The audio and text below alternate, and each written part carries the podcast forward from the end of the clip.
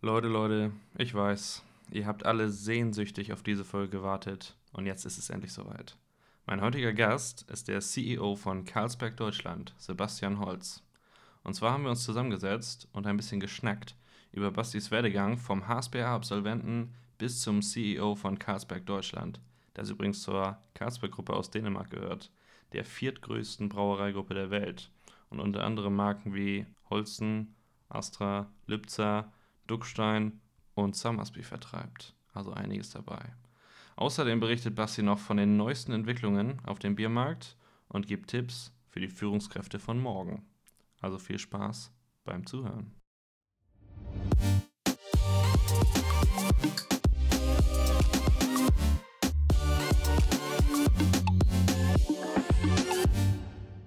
Moin Basti. Moin, Clemens. Vielen, vielen Dank, dass du dir Zeit genommen hast für das äh, Interview heute. Ich freue mich sehr. Sehr gern. Ähm, es ist am Anfang immer so, dass wir erstmal so fünf schnelle Fragen stellen, um mal den Gegenüber so ein bisschen besser kennenzulernen. Und das würde ich ganz gerne auch mit dir machen, wenn es okay ist. Ja, schieß los. Okay, dann äh, die erste Frage direkt, weil wir hier äh, bei Carlsberg sind. Äh, eher Bier oder Wein? Was trinkst du lieber? Kommt drauf an, aber ja. doch viel Bier. Ja? ja. Gibt es da eine Lieblingsmarke? Carlsberg. Carlsberg? Ja. Okay, sehr treu auf jeden Fall. Sehr gut. Sehr gut. Ja, sehr gut, das stimmt auch. Äh, dann die zweite Frage: HSV oder St. Pauli? St. Pauli, aber trotzdem möchte ich, dass der HSV aufsteigt, weil ich glaube, Hamburg braucht eine Erstligamannschaft. Das stimmt, das wird mal wieder Zeit. Ja. Das ist lange überfällig auf jeden Fall. Okay, sehr cool. Und ähm, dein Geheimtipp in Hamburg? Also, welche Lokalität sollte man auf jeden Fall mal aufsuchen? Ob Bar oder Restaurant oder so, gibt es einen Geheimtipp? Das Le Plat de Jour, mein Lieblingsrestaurant. Wo ist das? Das ist im Dornbusch, Richtung, wenn du von äh, von der Innenstadt runtergehst Richtung Hafen City. Ja. Und was gibt es da? So? Französische Küche. Oh. Sehr gut. Ja? Gutes Menü. Sehr schön. Das klingt sehr gut. Und ähm, dann haben wir noch, mit wem würdest du dich gerne mal auf einen Kaffee treffen? Es gibt es irgendwie einen Promi, von dem du heimlich äh, Fan bist oder so? Ich würde gerne, ich habe früher ja viel Tennis gespielt. Ich würde gerne mal mit äh, Roger Federer äh, einen Kaffee oder ein Bier trinken, äh, weil ich es einfach überragend finde, was das für, für eine prägende Ikone im Tennissport ist und dabei so ein Gentleman geblieben ist. Ja, das stimmt. Nee, cool. Roger Federer klingt sehr interessant, muss man sagen. Ähm, und dann die letzte Frage. Äh, wenn du deinen heutigen Job nicht hättest, was wärst du dann? Gute Frage, weiß ich auch nicht. Vielleicht auch ein bisschen schwierig am Anfang. wollte eigentlich, eigentlich, wollte ich mal Lehrer werden, aber das äh, hat dann äh, einen anderen Weg eingeschlagen. Ja, für welche Fächer? War da irgendwas, was dir gut gefallen hat? Sport hätte ich auf jeden ja. Fall gemacht und äh, das andere vielleicht Mathe. Ja. Okay, ja, sehr gut. Dann äh, schon mal vielen Dank für die schnellen Fragen. Gern. Ähm, wenn wir jetzt mal ein bisschen zurückgehen bei dir, ich habe gelesen, du hast äh, an der HSBA studiert, 99 bis 2002, stimmt das? Genau. Betriebswirt in International Marketing. Genau. Ja? Ja. Sehr gut. Ähm, wie lief das Studium damals so ab? Also war das, war das dann Vollzeit oder war das auch so ein bisschen mit dualen Aspekten, wie es heutzutage ist? Oder? Nee, nee, das war auch also sehr verschult. Ne? Und dann hattest du immer die Blöcke zwischen, äh, zwischen Betrieb und äh, HSBA gewechselt ähm, und dann halt sechs Wochen äh, Urlaub, wie ganz normal, wenn man angestellt ist. Äh, ich glaube, das ist nach wie vor immer noch so, oder? Ja, das stimmt. Ja. ja. ja. Und bei welchem Unternehmen warst du da? Ich habe angefangen bei der, dem Mineralölunternehmen. Äh, und ja. während meiner, meiner Zeit an der HSBA gab es dann ja im Mineralölsektor die, die beiden Fusionen, Aral BP und Shell und DEA. Mhm. Und bin darüber dann zu äh, Shell DEA Oil SDO äh, damals gekommen, also zur Shell. Ja. ja. Das habe ich nämlich auch gelesen, dass du irgendwie dann ähm, eher so im Mineralölsektor ja, genau. erst, erst so 99,6 war die Klasse, Mineralölklasse. Und ja. ich glaube, Jung Heinrich durfte noch mitmachen. Und wer war denn noch dabei? Noch ein anderes Unternehmen. Ja. ja. sehr cool, weil das ist ja doch noch mal ein bisschen anders als irgendwie jetzt äh, Bier. Wobei ich dann gesehen habe, da bist du auch im Food and Beverages Bereich gewesen, kann das sein? Genau, also ich bin dann äh, nach, der, äh, nach dem dualen Studium bin ich äh, in den Retail-Bereich, also in den Tankstellenbereich gegangen. Ja. Und Shell war damals ja so der Platzhirsch, was die Vermarktung an Tankstellen-Shops anging. Das hängt damit zusammen, dass ein Großteil ihres, ihres Netzes hatten die unter Eigenregie. Äh, nicht nur was Kraftstoffe angeht, sondern auch im Shop-Bereich. Das heißt, jeder Snickers-Riegel oder jede Holstendose gehörte wirklich äh, dem Unternehmen und nicht dem Pächter. Und dann gab es eher eine, ähm, ja, eine, eine, Marge für den Pächter, wenn er den Verkauf getätigt hat. Und dadurch hatten die einen sehr äh, professionellen und großen Shop-Bereich. Ja.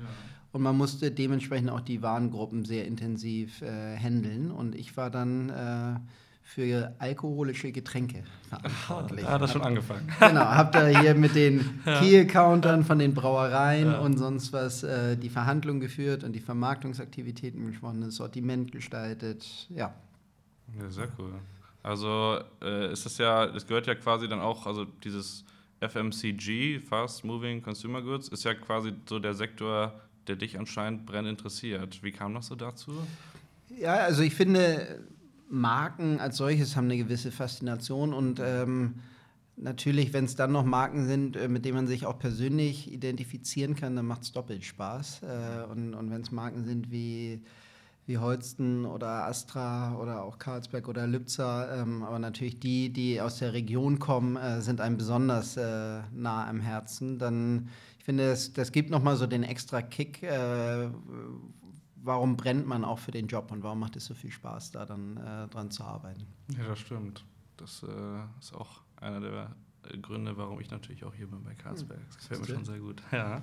Äh, wie war das dann? Ähm, wie bist du überhaupt auf Karlsberg dann gekommen? Also wie ja, ich, bin, ich, ich war halt bei Shell zwei mhm. Jahre, ja. ähm, war da super zufrieden. Ähm, und durch die Fusion Shell-DEA wurden dann aber sehr viele Mitarbeiter dort restrukturiert. Mhm. Ich war einer der jüngsten und äh, man wollte mich eigentlich gerne behalten, aber es war unklar, ob sie es halt auch durchkriegen durch den Sozialplan oder nicht. Und ich hatte ja gesagt, parallel waren äh, Aral BP fusioniert. Mhm. Und die hatten vom Kartellamt damals Auflagen bekommen, dass sie zwei Tankstellennetze verkaufen mussten, ein Nord- und ein Südpaket. Das äh, Südpaket wurde an die OMV, die Österreicher, verkauft. Und das Nordpaket ging an Orlen, den polnischen Mineralöl-Wettbewerber, ähm, der ähm, seine Tankstellen jetzt mittlerweile alle unter Star geflaggt hat. Und die haben dann ähm, quasi in der Branche, weil sie neu auf den deutschen Markt kamen, äh, sich ein Team zusammen rekrutiert äh, von Leckerland, äh, von Mineralölgesellschaften und sind an mich herangetreten, ähm, ob ich mir vorstellen kann, für die alles, was Essen und Trinken, bis auf den Bistro-Bereich, ähm, ja, hochzuziehen, zu strukturieren. Also das, was ich bei Shell, dem, ja. dem Primus in der Branche gelernt habe, äh, ob ich das nicht bei ihnen machen kann. Und das habe ich dann zwei Jahre gemacht. Mhm. Ähm, und nach zwei Jahren bin ich über einen Headhunter kontaktiert worden, ob ich nicht Interesse hätte, mich als Category Manager bei Carlsberg zu bewerben. Mhm. Das ist eigentlich eine ganz, ganz witzige Geschichte, äh, weil ich habe mich, ähm, habe dann die Auswahlrunden mitgemacht äh, und am Ende waren es noch zwei äh, Kandidaten. Ein anderer, äh, der auch noch immer bei Carlsberg hier im Unternehmen ist, ähm, und ich. Ähm, und ich werde es nie vergessen, der damals Verantwortliche für den Bereich Sales Development hat mich dann angerufen und hat nach der letzten Runde zu mir gesagt, ja, Sie haben sich ja bei Carlsberg hier beworben als Category Manager. Und ich muss Ihnen sagen, ähm, leider haben Sie den Job nicht bekommen. Oh. Gesagt, oh, das ist jetzt naja. schade, ich wäre gern gekommen, aber ich sitze hier warm und trocken bei Orlen, alles gut. Und dann hat er gesagt, das werde ich nie vergessen in, in meiner Karriere, hat er gesagt, aber wir möchten, dass Sie trotzdem zu uns kommen. Da habe ich gesagt, ja, aber was mache ich denn dann da? Ja, und dann sagt er, das wissen wir selber noch nicht. Ist keine, ist nicht gelogen, ist wirklich ja, wahr. Das wissen wir selber noch nicht. Wir finden schon was und wir glauben, das passt ganz gut. Mhm. Und dann habe ich erstmal überlegen müssen, ob ich dafür halt einen, einen, sicheren Job dann aufgebe oder nicht, aber hatte halt total Lust auf die Industrieseite zu wechseln und habe den Schritt dann auch gemacht. Ja, und habe ihn bis heute natürlich auch nicht bereut. Nee, das stimmt. Das war so der, der Start, wie ich da hingekommen bin, eigentlich ohne, ohne Position und dann. Ähm, haben Sie extra einen Platz dann geschaffen für dich? Genau, das war damals scheinbar möglich ja. äh, und dann haben Sie die Position äh, noch ergänzt und ja, so bin ich dann zu Karlsberg gekommen. Nee, sehr cool. Das war dann im ähm, Sales Development. Genau, es war Sales Development. Das ist ja Ursprünglich wollten sie Category Management machen, aber Bier mit all der Regionalität ist halt ein bisschen was anderes als äh, Waschputz-Reinigungsmittel, äh, wo es riesen Platzhirsche gibt, sondern hier musst du ja fast von Landkreis zu Landkreis denken, wenn es ums äh, Sortiment geht. Und dann hat sich die, die Position eigentlich entwickelt auf so eine Sales Development Rolle und ähm, für mich neu in der Industrie, also auf der Industrieseite, natürlich habe ich mit, den mit der Kategorie viel gearbeitet, vorher schon, aber war das die perfekte äh, Landeplattform, ähm, weil du Mädchen für alles im Vertrieb warst. Also du musstest dich mit der Supply Chain äh, ähm, auseinandersetzen, du musstest mit Marketing, Innovation äh, die Dinge machen und, und, und. Es ging in alle Bereiche. Ähm, und so musstest du auch end-to-end -end das Business verstehen. Ja, und hast es einmal durchgeholt und wusstest dann, okay, ich habe ein ganz gutes Gefühl, wie, wie dieses äh, Geschäft versteht.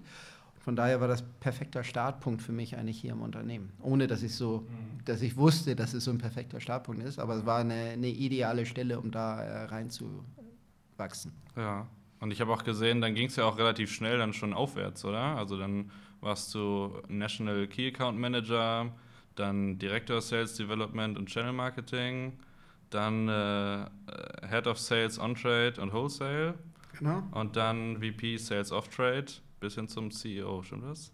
Das stimmt. Oder habe ich das ausgelassen? Nicht gelogen. Nee, schon, nee. schon beeindruckend. Das stimmt, ja. ja. ja es, ähm, hat sich irgendwie alle, also auch da gab es einfach witzige Bewegungen ähm, in der Organisation. Also bin dann, ich habe nach ja, eineinhalb Jahren Sales Development habe ich gesagt, ich möchte gerne eine direkte Sales-Verantwortung. Hatte dann zum Glück einen Vorgesetzten, der mich gepusht hat und der gesagt hat, okay, ähm, dann gucken wir mal, äh, ob du auch wirklich was kannst und hat mir dann ähm, äh, auch richtig viel Volumen anvertraut ja. äh, als äh, nationaler Key-Accounter. Das habe ich dann zwei Jahre gemacht. Was da nicht drin steht, bei, wahrscheinlich bei der Unterlage, war, ich war mal acht Wochen weg. Nee, das stand, stand da nicht drin. Nee, stand da nicht drin. Nee, wo warst du da denn? es gab mal eine Zeit, da hatten wir, ich weiß nicht, ob du, der Name Wolfgang Burgert dir noch was sagt. Das war unser CEO früher, der war auch Präsident vom Deutschen Brauerbund. Ähm, und der ist aus Altersgründen zurückgetreten. Und dann gab es einen Nachfolger und der Nachfolger hatte eine sehr spezielle Strategie, wenn ich das mal vorsichtig mhm. ausdrücken möchte, ähm, und hatte unter anderem den Plan, die Holstenbrauerei in Hamburg zu schließen, einen Großteil des Außendienstes zu entlassen, das über die Fachgroßhändler zu machen. Das war so ein, so ein Plan, wo ich einfach nicht mitgehen konnte und wollte. Ja, zum Glück.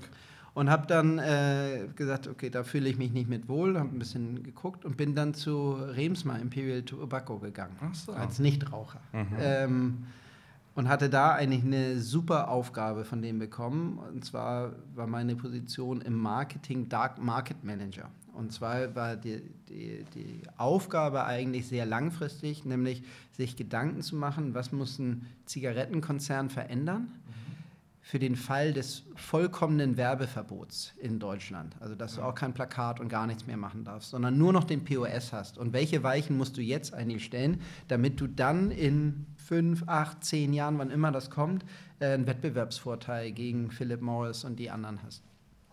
Und gleichzeitig habe ich dann, weil ich ja äh, auch immer so ein bisschen im Vertrieb äh, war und im Einkauf, ähm, habe ich dann das ganze Thema Plakat, Außenwerbung für die in den Jahresgesprächen mitverhandelt. Mhm. Und das habe ich, ja, da bin ich hingegangen, super Leute, super Unternehmen, spannende Aufgabe.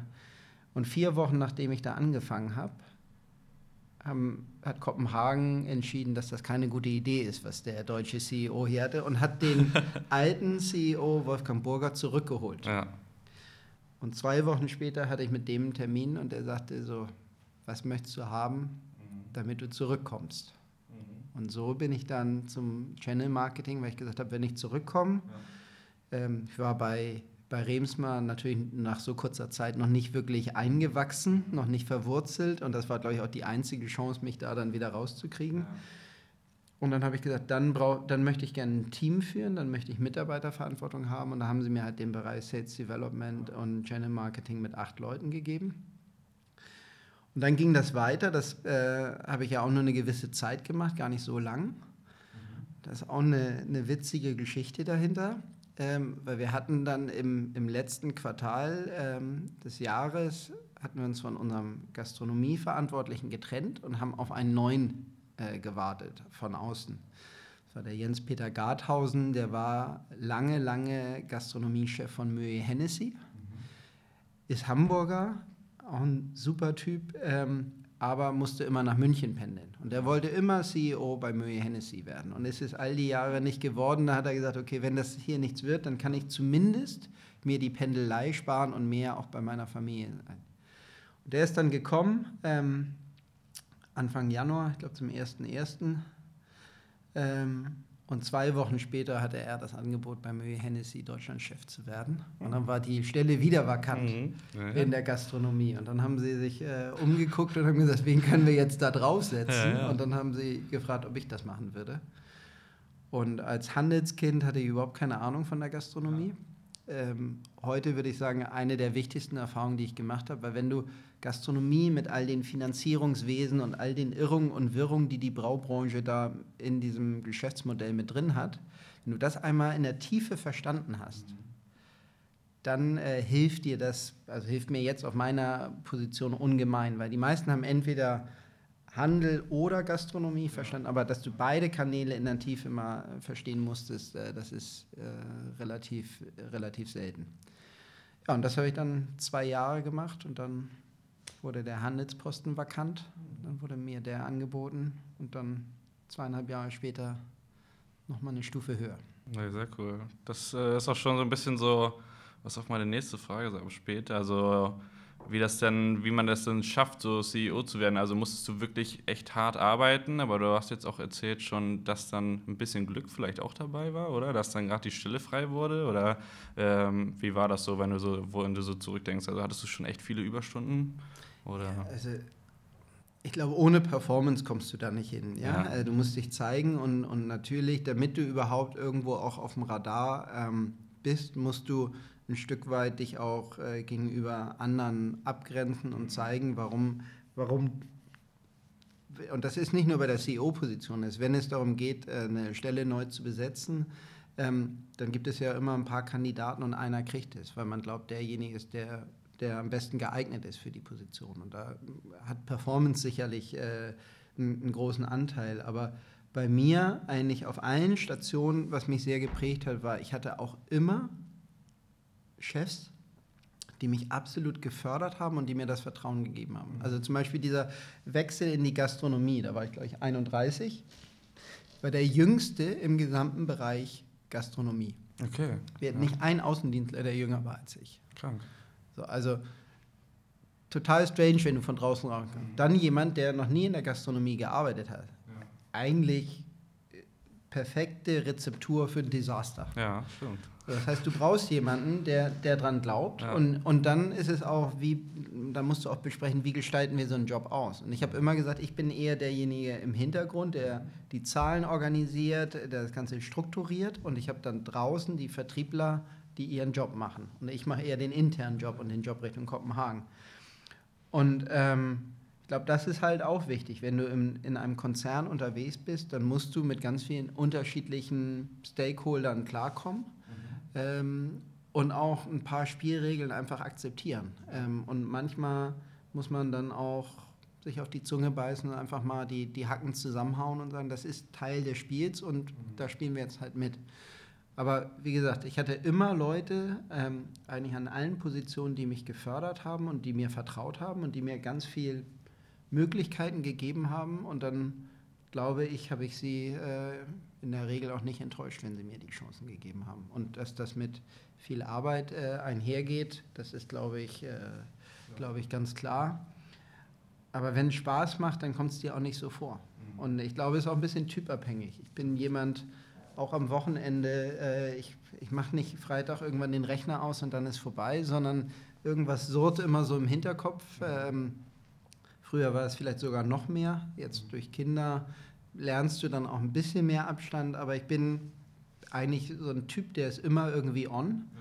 auch wenn ich mal was anderes mache. Ja. Äh, und, und kann auch über die Firma nachdenken, wenn ich zum Beispiel eine Runde Golf spiele. Mhm. Und manchmal kommen dir dann die besten Gedanken. Ja, das schon.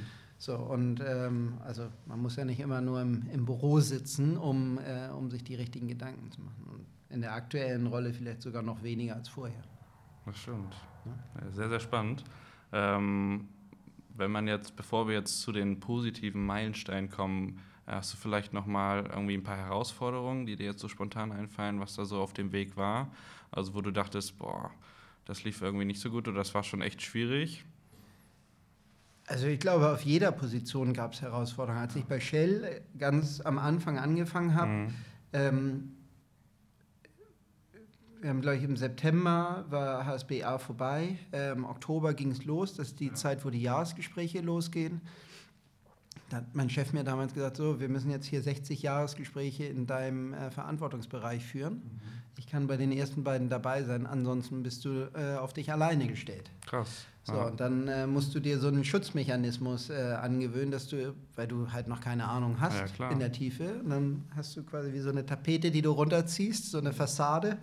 Ähm, und da musst du dich dann durchverteidigen. Und da waren ein paar alte Key-Counter, die dann dich mal richtig testen. Und dann musst du das halt, äh, musst du es A aushalten. Und ich weiß, einer, ganz für uns ganz unwichtiger Lieferant, der ähm, der hat es wirklich auf die Spitze getrieben und hat dann gefordert, dass mein Chef in den, in den Termin reinkommt. Mhm. Äh, bin ich auch raus, habe den geholt. Mhm. Ähm, und das werde ich auch nicht vergessen. Da hat er mir, als wir wieder zum Meetingraum gegangen sind, hat er zu mir gesagt, ist völlig egal, ob richtig oder falsch, aber sag mir jetzt, was du gesagt hast, wie du argumentiert hast. Mhm. Das habe ich ihm gesagt und er sagte, alles klar. Und dann sind wir reingegangen und dann fing der Key-Accounter wieder an und dann sagte mein damaliger Vorgesetzter nur, was hat Herr Holz Ihnen denn gesagt? Ja, das und das. Dann hat er gesagt, sehen Sie. Und möchten Sie, dass ich es jetzt wiederhole? Mhm. Weil der hat hier die Befugnis und der die Kompetenz.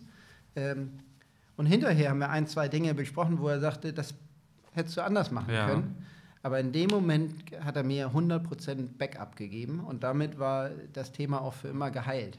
Ähm, und so war es dann ähm, bei Karlsberg, als ich ins, ins Key-Account gegangen bin. Ja, da sitzt du das erste Mal in, in Köln bei der Rewe, bei so einem mhm. alten Biereinkäufer ja, ja. Ähm, und weiß auch noch nicht, wie der Hase läuft. Und der versucht dann seine Tricks und musst du dich irgendwie durchkämpfen. Und auch innerbetrieblich damals waren ein paar Kollegen, die drauf geguckt haben und gesagt haben, warum zur Hölle kriegt der Holz jetzt äh, die Kunden? Ähm, also auch das war nicht einfach. Ähm, Gastronomie war ein, ein Riesendrama, die ersten drei Monate habe ich überhaupt nicht verstanden, was die da machen und warum die das machen. Und dann wirft jeder mit irgendwelchen Abkürzungen um sich. Du verstehst nur die Hälfte und stellst dir immer die Frage, stelle ich jetzt sofort die Frage, dann merkt auch jeder, dass ich keine Ahnung habe. Oder gucke ich, dass ich mich da irgendwie so durchmanövriere. Ja, ja, ja. ähm, und ich, im Handel war ich dann relativ sicher, weil ich da einfach herkomme. Mhm. Aber auch da natürlich das ganze Thema Führungsverantwortung und so, du, da bin ich immer mitgewachsen. Und die mit Abstand größte Herausforderung war dann der Schritt zum, zum MD oder CEO. Mhm. Ähm, und den habe ich zum Glück äh, total unterschätzt. Ja. Weil vorher auf allen anderen Funktionen war ich immer in, in einer fachlichen Verantwortung. Handel, Gastronomie, ja. Channel Marketing. Ja. Jetzt hatte ich ja ein Team von Leuten, Gut, ich habe ein Jahr den Handel interimistisch im ersten Jahr mit weitergemacht. Äh, dadurch hatte ich diese fachliche Beziehung. Aber auch das war eigentlich eher ein Problem, weil in dem Moment, wo du auf diese Rolle gehst, musst du dich ja ein Stück von dem Fachlichen lösen, objektiver sein ähm, und alles gleichermaßen moderieren und, äh, und in die richtige Bahn lenken. Und dann hast du auf der einen Seite hatte ich noch den fachlichen Druck, den Handel weiterzuliefern. Und auf der anderen Seite gucken dich viele an und sagen, ja, wie siehst du das jetzt mit der Gewerkschaft und mhm. der Verhandlung da? Mhm. ja, wie, wie, wie, ist denn das jetzt so auf, auf, den Veran äh, auf den Veranstaltungen, wenn du Politiker aus Hamburg oder so triffst oder in Berlin? Hm. Ja, so, und da war ganz viel Neuland dabei. Und irgendwie willst du, willst du ja auch nicht äh, äh, da blöd rüberkommen. Also musst du irgendwie dich da, dich da durcharbeiten und, und deinen Weg finden. Und das hat ähm, hat in Summe auch ein bisschen länger gedauert, als ich eigentlich gedacht habe, bis ich wirklich sage, so jetzt fühle ich mich wohl in meiner Haut hier auf der Rolle. Mhm. Ähm, ja, aber alles gut gegangen. Würde ich auch sagen, auf jeden Fall. Und äh, wenn man jetzt dann zurückguckt, äh, also fünfeinhalb Jahre bist du ja jetzt, glaube ich, CEO. Was sind da denn so die, die größten Meilensteine oder Projekte, die so positiv noch? Ich würde eigentlich sogar noch ähm, zweieinhalb Jahre vorher ja, anfangen. Ähm, da ging es für mich eigentlich los. 2012 mhm. war Karlsberg Deutschland äh, verlustbringend. Mhm. Und da haben wir nicht den Turnaround reinge, reingelegt. Und äh, wir hatten viereinhalb Jahre keine Preiserhöhung gemacht. Mhm. Ich habe Anfang Dezember übernommen. Zwei Wochen nachdem ich ähm, im Amt war, haben wir die Preiserhöhungsschreiben rausgelegt ähm, und haben damit den ersten Schritt äh, für eine Verbesserung der Profitabilität gemacht. Ähm, und das ging dann ja immer so schrittweise. Also das war, war eins. Ähm, großer Meilenstein äh, war mit Sicherheit auch der Verkauf des Fachgroßhandelsgeschäftes. Mhm. Ähm, Gerade jetzt in der, in der Corona-Krise ist, glaube ich, der Fachgroßhandel, insbesondere der, der gastronomisch äh, geprägt ist. Dort sind die Margen ja sehr, sehr eng äh, extrem unter Druck. Von daher ist es, glaube ich, äh, für den Konzern sehr positiv, dass wir uns rechtzeitig von dem Geschäft äh, getrennt haben und uns auf das konzentrieren, was wir am besten können: Bier brauen und vermarkten und Marken bauen. ähm, der dritte ganz große Meilenstein war mit Sicherheit der Verkauf des Geländes in Altona mhm. und damit dann auch einhergehend der Neubau der Brauerei am Heikenau-Kamp. Ja, und der letzte große Meilenstein jetzt ganz aktuell war, dass nach vielen Jahren äh, unter Karlsberg ähm, äh, Gide, wo wir eigentlich ja immer nur verkauft haben. Also mm, Landskron wurde verkauft, Braunschweig wurde verkauft, Dresden wurde verkauft. Ähm, und in Zeiten, wo, also A, in Krisenzeiten und dann, wo eigentlich, wenn gekauft wird, eher in Asien oder in Afrika gekauft wird, ähm, nochmal ein MA-Projekt in Deutschland mit Wernesgrüner durchzubringen, ist, glaube ich, so der, der größte Meilenstein gewesen, äh, der aus meiner Sicht äh, Karlsberg Deutschland auch nachhaltig verändern wird. Sowohl profitab äh, auf Profitabili Profitabilitätsseite, ja. aber auch vom ganzen Setup, von der Art und Weise, wie wir, wie wir äh, operieren können. Ähm, und auch für die Organisation natürlich ein Riesenzeichen, dass der Konzern in Deutschland einem, wenn nicht sogar dem schwierigsten Biermarkt äh, äh, der Welt, ähm, nochmal auch ins Investment reingeht. Das ist ja ein riesen Vertrauensbeweis. Ja, ja. stimmt. Sprichst du schon an, der Wettbewerb ist sehr hart umkämpft, äh, hier in, in Deutschland besonders. Und äh, wie schafft man das dann so als Carlsberg Deutschland so ja, profitabel und wettbewerbsfähig zu, zu sein, im Gegensatz irgendwie zu den, zu den Wettbewerbern auf dem Markt? Ja, ich glaube, es ist eine, eine Kombination aus ganz vielen Faktoren. Mhm. Auf der einen Seite, und da wird uns Wernesgründer auch helfen, brauchst du natürlich ein, ein optimiertes Supply Chain Netzwerk an, an Brauereien und, und äh, Herstellungsstätten. Wir sind in einem ja, Mehrweg dominierten Markt. Ja. Das heißt, Logistik ist da auch wichtig, äh, weil du willst ja nicht nur Luft und leere Flaschen durch die Gegend fahren und viel Geld auf der Straße lassen. Ja ein Punkt. Ähm, dann brauchst du starke Marken und die musst du immer aktuell halten. Also das, was man sieht jetzt, äh, der Lübzer Relaunch, der Holsten Relaunch. Bei Astra haben wir eine Marke, die sehr eckig ist mit Carlsberg und Summersby, internationale Marken. Also ich glaube, wir haben ein sehr, sehr rundes und gutes Portfolio. Viele sprechen über Craft und das Thema Spezialitäten. Wir haben Duckstein in einer, mit, also mit Volumina, da gucken viele ganz neidisch drauf. Ja, glaube ich. Ähm, also das Thema Portfolio ist wichtig. Ähm, ich glaube, wir sind extrem stark auch auf der Vertriebsseite in der Umsetzung. Mhm. Ähm, und so, also, und dann, ja, das bringt mich eigentlich zu dem, zu dem wichtigsten Faktor, das sind Mitarbeiter. Und, und Mitarbeiter, die für die Sache brennen und die für das Unternehmen brennen und die Marken brennen. Und ich glaube, das ist auch etwas, was wir jetzt in der Corona-Krise Warum wir, ich glaube, es sind zwei Punkte. Ich glaube, wir kommen im Moment sehr gut als Unternehmen auch durch die Krise, weil ja. wir eine sehr äh, eng zusammengewachsene Belegschaft haben, mhm. ähm, die Vertrauen zueinander hat, die sich mögen, die Kollegen, die Spaß miteinander haben. Und dann ist so eine temporäre Abstinenz im Büro, wo man sich auch mal an der Kaffeemaschine nicht sieht, ähm, gar nicht so schlimm. Aber ich glaube halt, dass genau das äh, halt auch unsere Stärke ist. Also das Miteinander, ich glaube, wir von der äh, obersten Führungsebene angefangen, ich glaube, wir sind sehr nah beieinander. Wir haben keine großen Hierarchien, wir haben keine großen Allüren hier, sondern wir gehen sehr, äh, sehr kollegial miteinander um. Und ich glaube, dass ich bin ein großer Sportfan und, und das ist immer so mein Credo, das ist eine Mannschaft. Und beim Fußball kannst du auch äh, mit tollen Spielern zusammenspielen. Wenn die nur arrogant sind und dich nicht einbinden, dann hast du auch keine Lust, final die Grätsche anzusetzen, wenn bei dem mal einer durchkommt. Aber wenn du das Gefühl hast, der kämpft für dich und der tut alles für dich, dann gehst du runter, egal wie weh es tut. Und das ist, glaube ich, ähm, das ist, glaube ich, bei uns der größte Vorteil, dass wir eine Mannschaft haben, die extrem viel Bock hat äh, aufeinander und auf die Marken und darauf gemeinsam erfolgreich zu sein. Das stimmt. Sehr schön. Du hast es schon gerade so ein bisschen angesprochen, Corona-Krise, wie ist das, der Biermarkt, äh, ist der da sehr hart von getroffen? Also ich kann mir das natürlich schon mal ein bisschen denken, so, weil ich ja hier bei Kasper arbeite, aber vielleicht für die Hörer irgendwie. Nee, klar, also es hat massive Auswirkungen. Ähm, in zwei Richtungen. Also im Handel sehen wir im Moment äh, relativ starkes Wachstum, zumindest mal im Vergleich ähm, zu den letzten Jahren. Äh, in der Gastronomie jetzt mit dem zweiten Lockdown geht nichts mehr aktuell. Ähm, und klar trifft das, äh, trifft das die Branche massiv. Äh, unterschiedlich hart. Ähm, manche Häuser sind eher handelslastig. Mhm. Gerade kleinere regionale Brauereien haben natürlich nochmal einen viel, viel höheren Gastronomieanteil als wir zum Beispiel. Und die sind umso härter getroffen davon. Ähm, in Summe ist es aber so, der, der Biermarkt liegt deutlich im Minus, ja. äh, weil halt das, was zu Hause getrunken wird, dann den Gastronomiesektor nicht komplett ausgleichen kann. Hm. Nee, das glaube ich.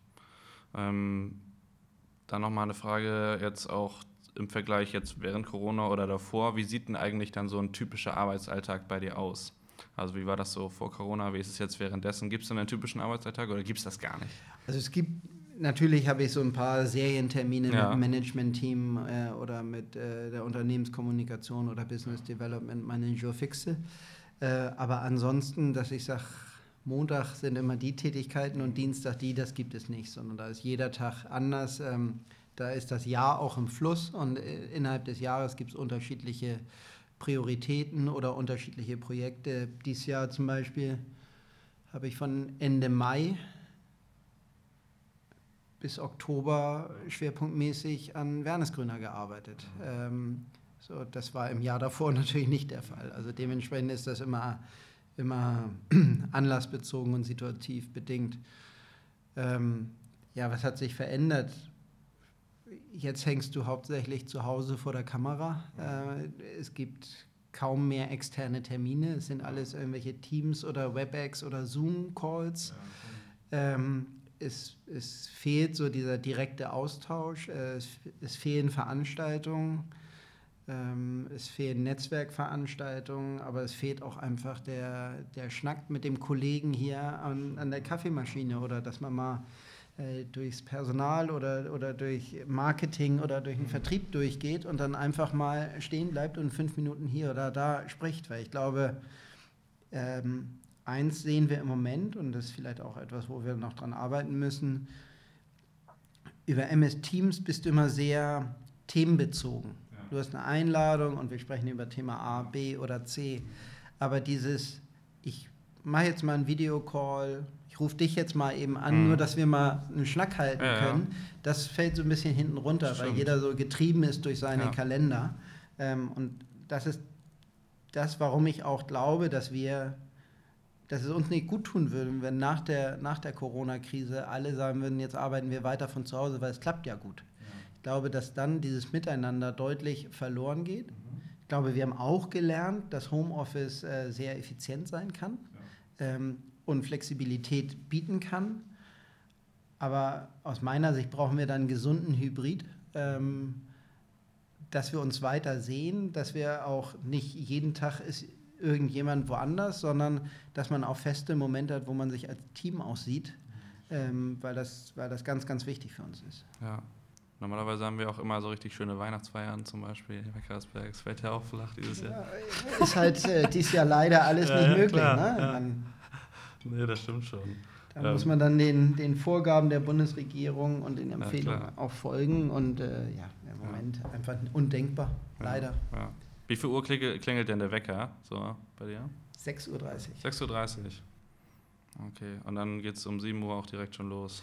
Nee, ich äh, meist im Moment äh, haben wir uns aufgeteilt, weil ich habe ja zwei Töchter. Ja. Die eine ist in der vierten, die andere ist in der ersten Klasse. Ja. Erste Klasse beginnt bei uns um neun, das ah, übernimmt okay. meine Frau dann. Okay, ja. Ich mache immer die, äh, den, das 8 Uhr Schulkind so. fertig. Und dann gibt's erst, wird erstmal fertig gemacht, äh, Pausenbrot geschmiert und sowas und dann, dann geht's los. Okay, sehr cool.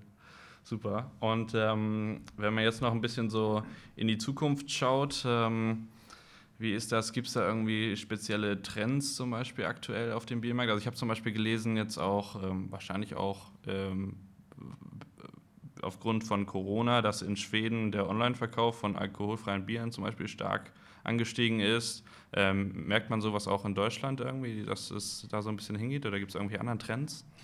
Also es gibt einmal natürlich den Trend ähm, seit Jahren hin zu alkoholfreien Bieren, ja. alkoholfreien Mischgetränken. Ähm, das wird auch weiter anhalten. Mhm. Ähm, online ist sicherlich auch ein Trend. Ähm, klassisch online, so, so wie wir es aus vielen anderen Warengruppen sehen, wie Amazon oder ja. so, siehst du im Moment noch recht wenig. Mhm. Das hängt auch mit Mehrweg, Pfand, Gewicht, Transport zusammen. Ja, Aber natürlich sehr interessant aktuell de, der Kauf äh, von Flaschenpost durch die Oetker-Gruppe ja. äh, zu einem sehr, sehr hohen Preis. Ähm, und das sind natürlich die Formate, die jetzt auch in der Krise mehr, mehr Zulauf bekommen haben, wenn Leute nicht, äh, nicht selber mehr einkaufen gehen wollen oder versuchen, das zu minimieren. Ich bin gespannt, wie nachhaltig das dann sein wird, wie viel von diesem Krisenverhalten ähm, hängen bleibt und wie viel äh, sich auch wieder, also wie viel sich davon im New Normal wiederfindet und wie viel dann auch äh, so auf alte, ähm, ja, auf alte Ver, äh, Verhaltensweisen zurückgehen. Ähm, ist etwas, wo ich mich schwer tue. Also dieser Lockdown oder der zweite Lockdown jetzt auch ähm, verändert natürlich viel. Ich glaube, so das Thema Online-Kommunikation bleibt komplett da. Äh, wir werden weniger reisen, insbesondere auch geschäftlich.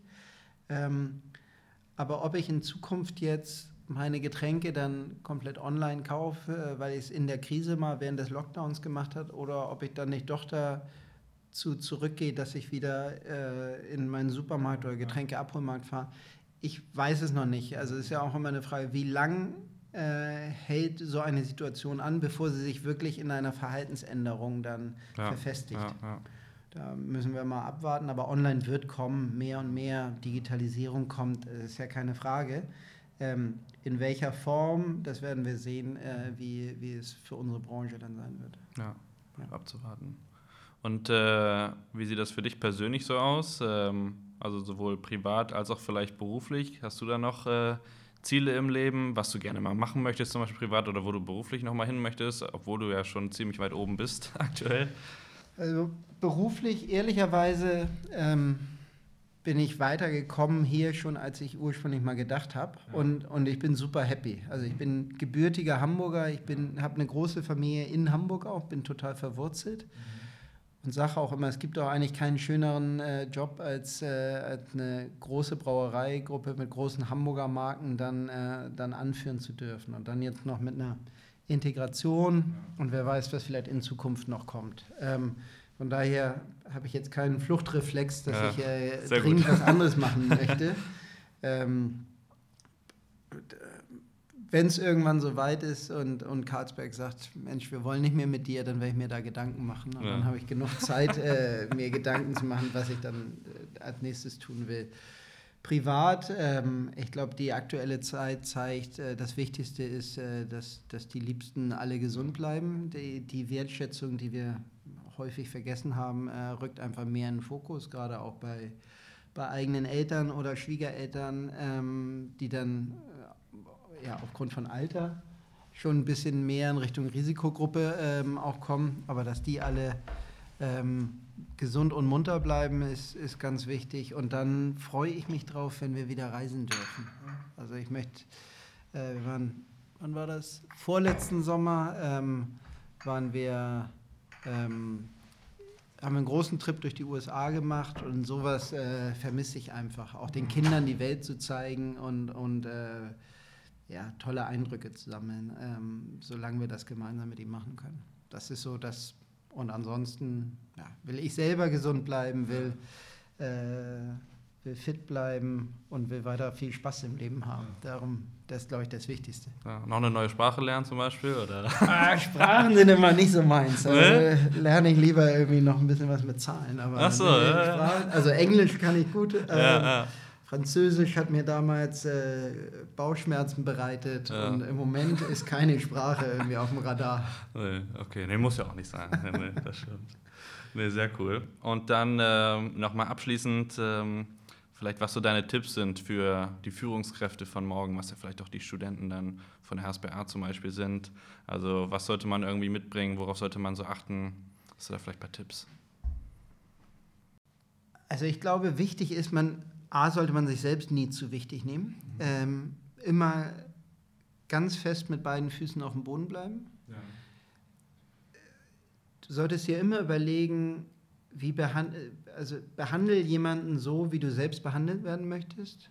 Äh, hab Vertrauen zu, zu anderen äh, Kollegen oder zu Mitarbeitern von dir. Äh, die können viel mehr, als du, als du vielleicht selber denkst. Mhm. Äh, erlaub Fehler und, und wenn Fehler passieren, hau nicht drauf, sondern sieh zu, dass der Lerneffekt kommt äh, und, und sie hinterher stärker sind. Es gibt so ein schönes, es gibt ein, ein Karlsberg Talentprogramm. Ähm, ja. ähm, und da war,